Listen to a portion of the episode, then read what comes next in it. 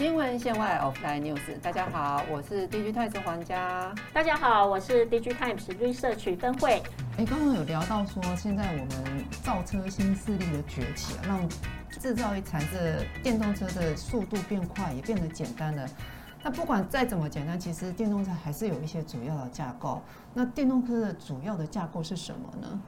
好，如果我们把这个电动车从成本结构来看哦，那从成本高到低，依序为呃动力电池，还有整个呃第二个是动力系统哦。那电池部分的话，其实成本最高哦，占的百分之三十到三十五 percent 之间。所以为什么最近流行一句话，就是得电池可以得天下哦？那原因就是说，呃，这个它也是一个。跟晶片一样是非常的关键零部件哦。那尤其是呃未来五年整个电动车它的还是呈现两位数这样的成长幅度哦。所以车厂它也是担心说，哎，未来呃除了晶片缺货之外，会不会是那个下一步就是那个动力电池呃会呃出现这个短缺的情形哦。所以我们也看到说，像特斯拉它最近也是跟宁德时代开始。去签长约的原因哦，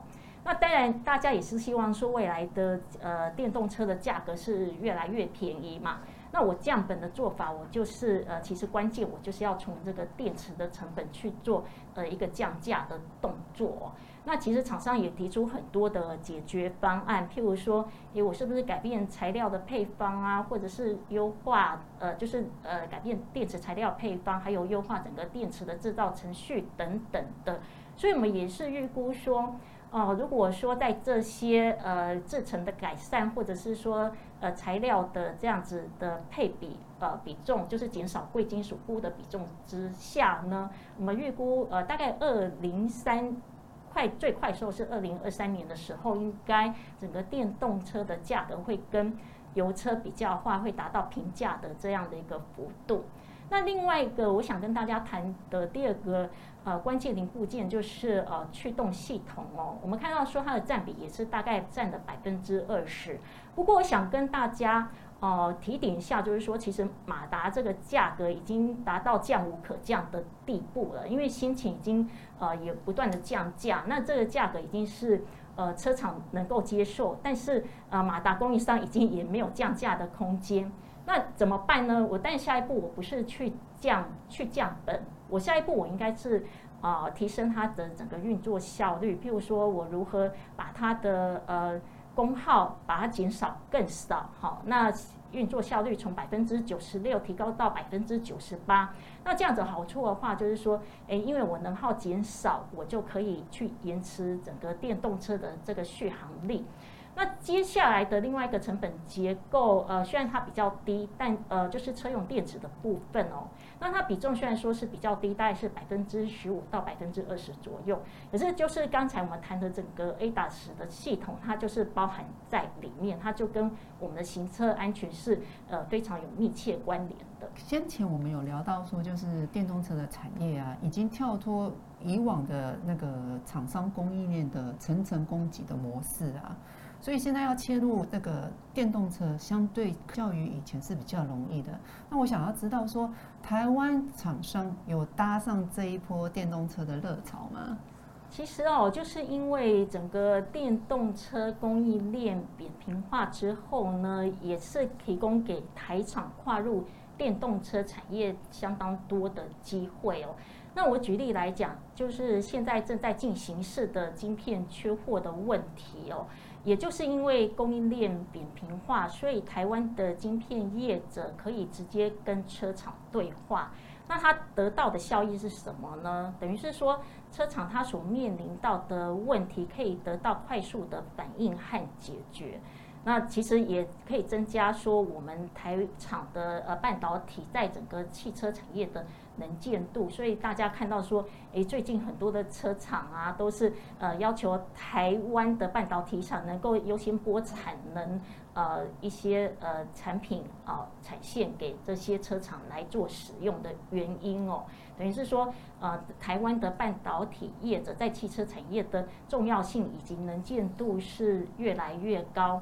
那另外我们看到就是说，电动车它最近导入的汽车科技产品，哦，是越来越多的。那但是我们发现说，像传统车厂还有贴万业者，其实他们对于这些新兴的汽车科技产品并不熟悉哦。而且加上最近他们对于这些呃电子科技产品的需求量是大，而且这个时程是非常的急哦，所以也带给台湾跨入整个电动车呃产业的一个绝佳的机会哦。那其实台湾的 ICT 呃厂商呢，过去已经有一些呃制造的经验。那目前台湾可以呃直接供货给这些车厂的产品，包括的行车电脑啊，还有。呃，感测器、呃，人机界面等等，哦，那我想说，这个都是因为呃，整个汽车供应链扁平化带来的一些呃效果。那另外一个延伸的好处就是说，因为我不需要啊，台湾这些零组件厂商不需要透过呃层层的 Tier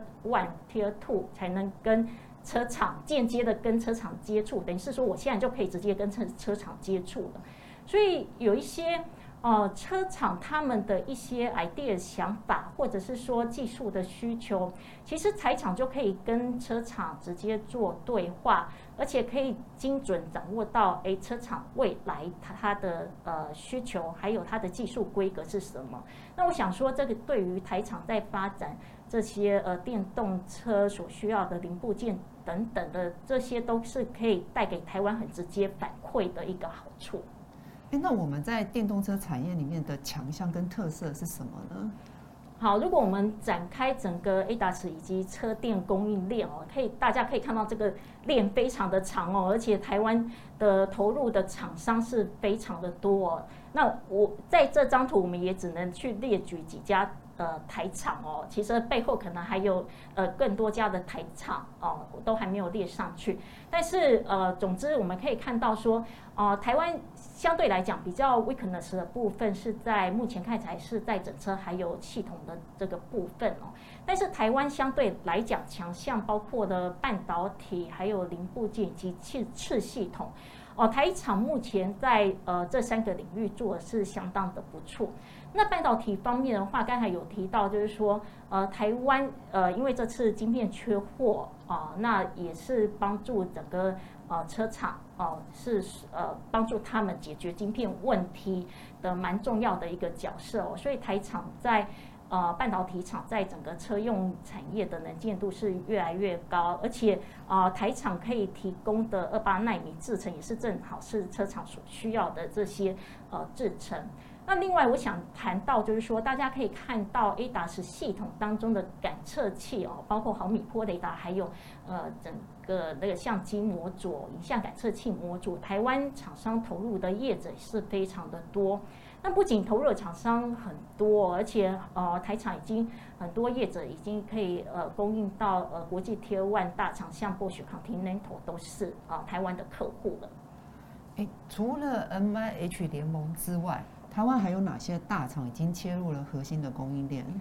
呃，其实我们可以看到哦，台湾很多的集团业者哦，他们在整个车店的主要系统已经有出货的时机啊，不仅是有出货的时机，而且已经导入了呃整个国际大车厂的供应链。